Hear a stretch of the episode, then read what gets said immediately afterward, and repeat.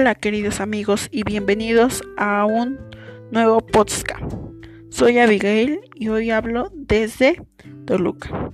En nuestro episodio número uno, el cuento de la lechera. Queremos hacerte compañía en el confinamiento. En español, por supuesto. A ver, ¿eres un soñador empedernido? ¿Te pasas la vida soñando y haces planes para conseguir tus sueños? O quizás no te gusta soñar y eres una persona muy realista, con los pies en la tierra. Seas como seas, te gustaría oír el cuento de la lechera para conocer los pro y los contra de ser soñador, o de ser un pragmático, o de, o de cómo encontrar el equilibrio entre ambas actitudes. Escuchemos este cuento popular infantil y aprendamos un montón de buen español con él. Érase una vez una joven llamada Elisa que vivía en una granja con su abuela. Tenían dos vacas en la granja y gracias a la leche que daban podían vivir aunque no les sobraba nada. Cada día, a la salida del sol, Elisa ordeñaba sus dos vacas y obtenía así un cántaro de blanca leche que vendía después en el mercado del pueblo cercano. Se pasaba todo el día en el mercado y por la tarde regresaba a casa. Cuidaba muy bien a sus vacas, las alimentaba bien, las mantenía limpias, las paseaba y las llevaba al río para que se refrescaran. Su abuela apreciaba su trabajo, que les permitía vivir de él. La abuelita quería mucho a Elisa aunque frecuentemente la encontraba absorta mirando a la lejanía.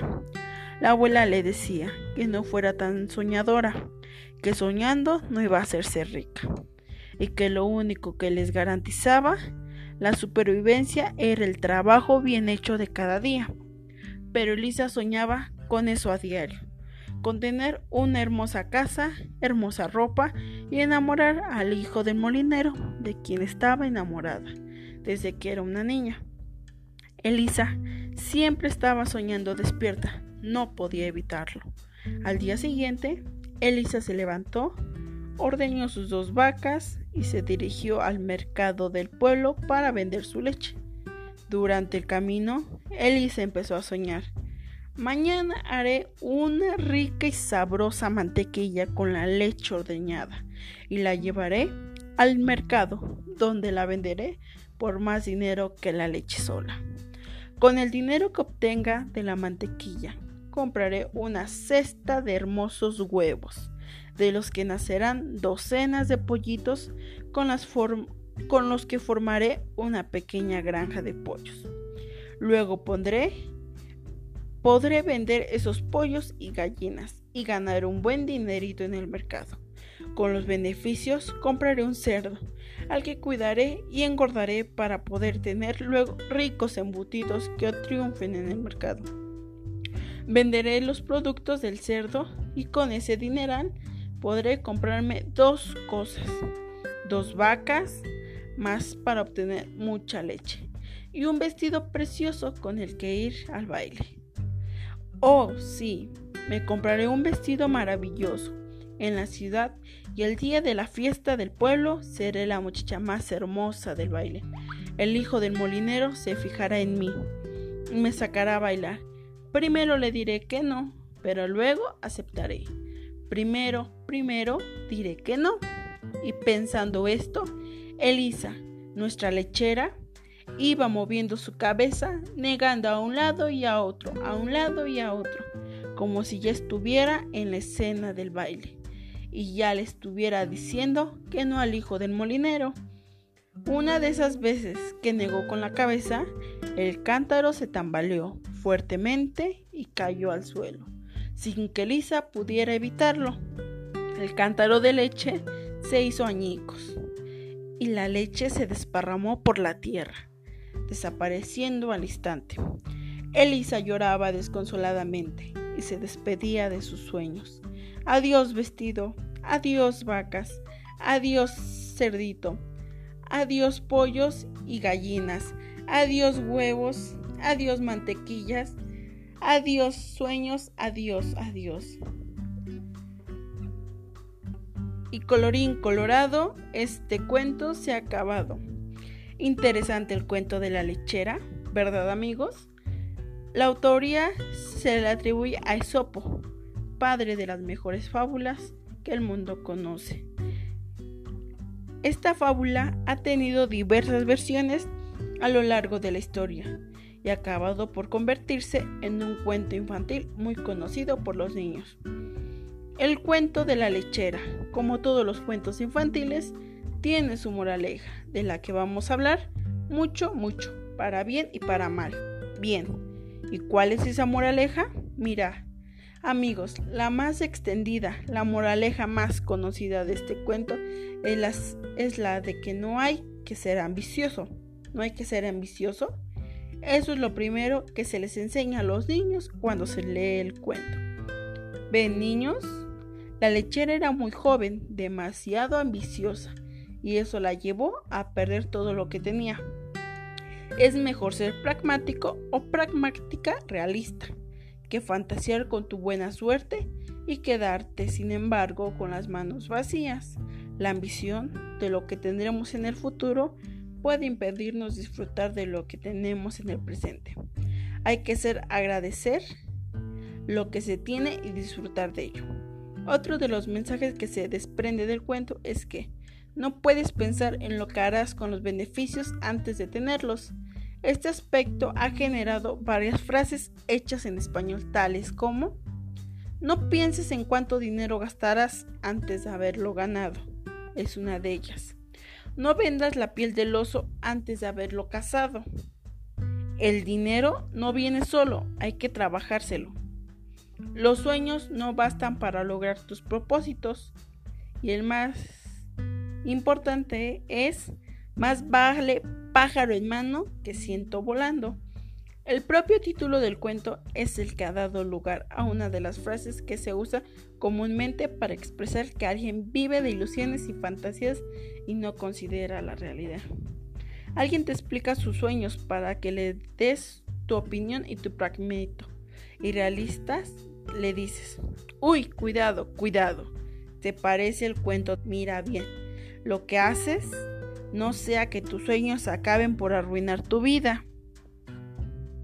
Eso es lo que muchos opinan de la gente soñadora, que son personas ambiciosas, poco realistas, que hacen castillos en el aire. Otra frase hecha muy popular para hablar de los soñadores sin estar preparados y sin, confiar el éxito al esfuerzo y el trabajo. No se puede soñar de experto. Hay que tener los pies sobre la tierra. Y el tercer aspecto que se desprende de la, de la moraleja es, no desees lo que no puedes conseguir, confórmate con lo que tienes. Si deseas que no puedes conseguir, no puedes alcanzar, corres al riesgo de quedarte sin nada. No sueñes con imposibles que te harán sentir frustraciones, decepción e incluso rabia. Plantéate objetivos inmediatos y posibles y pon en ellos lo mejor de tu esfuerzo y de tu dedicación. ¿Qué les pareció amigos? Es buena esta moraleja para que los niños tengan un principio de realidad bien estructurado. ¿Es ilícito condenar los sueños de los pequeños destruyendo sus fantasías? ¿La ambición es tan mala como la pinta el cuento? Yo creo que no. A mí me parece que en la infancia tiene que haber un buen equilibrio entre la realidad que el niño vive y acepta a diario y los sueños y fantasías con que alimentan sus ilusiones y su mundo interior. La verdad es que condenar a la miseria a la pobre lechera, a Elisa, por un simple error de un solo día, me parece exagerado e injusto. ¿No hubiera sido más normal acabar el cuento con algo parecido a lo siguiente? La lechera miró toda la noche derramada y se dio cuenta de su error. Ir absorta en sus sueños por el camino, moviéndose de forma peligrosa al caminar. Tan peligrosa que el cántaro con leche se le cayó y toda la leche se derramó por el suelo estropeándose. Elisa se paró un momento a pensar en lo sucedido mientras estuviera trabajando. no se entregaría a sus sueños, esperaría a otros momentos de descanso del día y entonces podría fantasear sin poder sin poner su supervivencia en peligro. Esa idea que había tenido le seguía pareciendo buena, aunque quizá demasiado largos esos planes de futuro.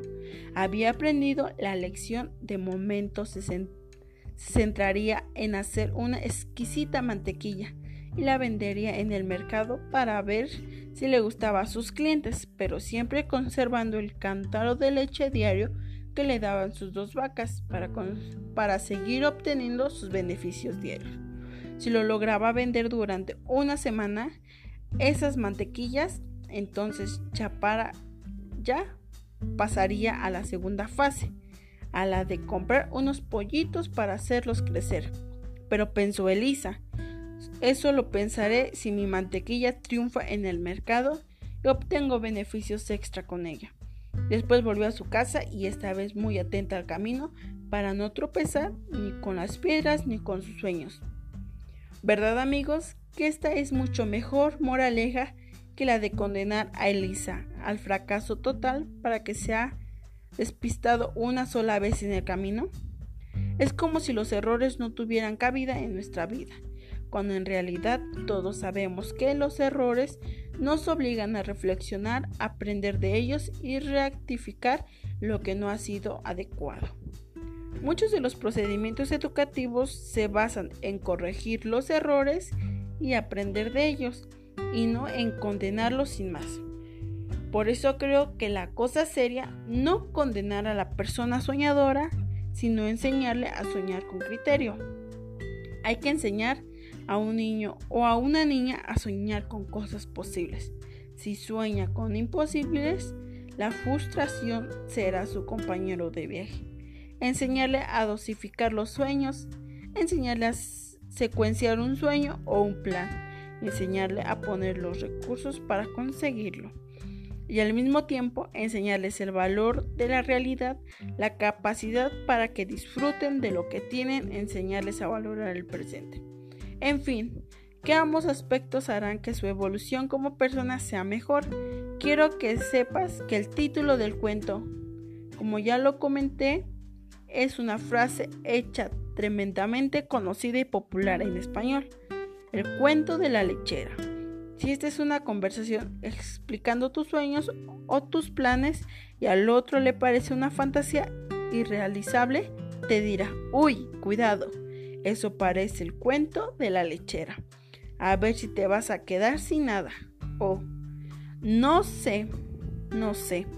Eso parece el cuento de la lechera. Tienes que ser más realista, mantener la cabeza fría y los pies en la tierra, porque ese plan es demasiado ambicioso y puedes tener un gran fracaso.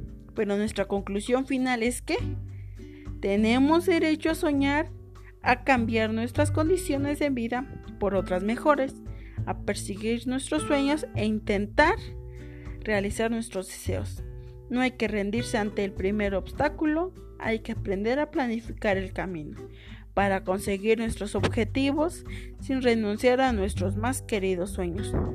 Amigas, amigos, un fuerte abrazo, adiós.